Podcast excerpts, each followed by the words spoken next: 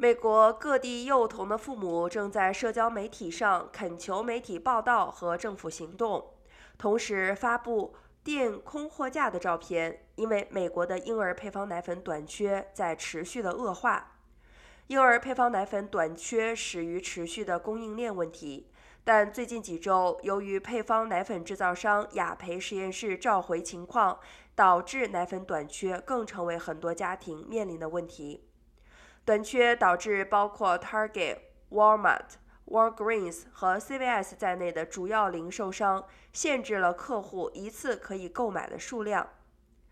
福克斯新闻报道称，零售数据公司 Data Assembly 的分析显示，上周在二十六个州，百分之四十到百分之五十的主要配方奶粉品牌售罄。受打击最严重的州是爱荷华州、密苏里州、南达科他州、田纳西州和德克萨斯州，其中全国最高的缺货率是圣安东尼奥，为百分之五十六。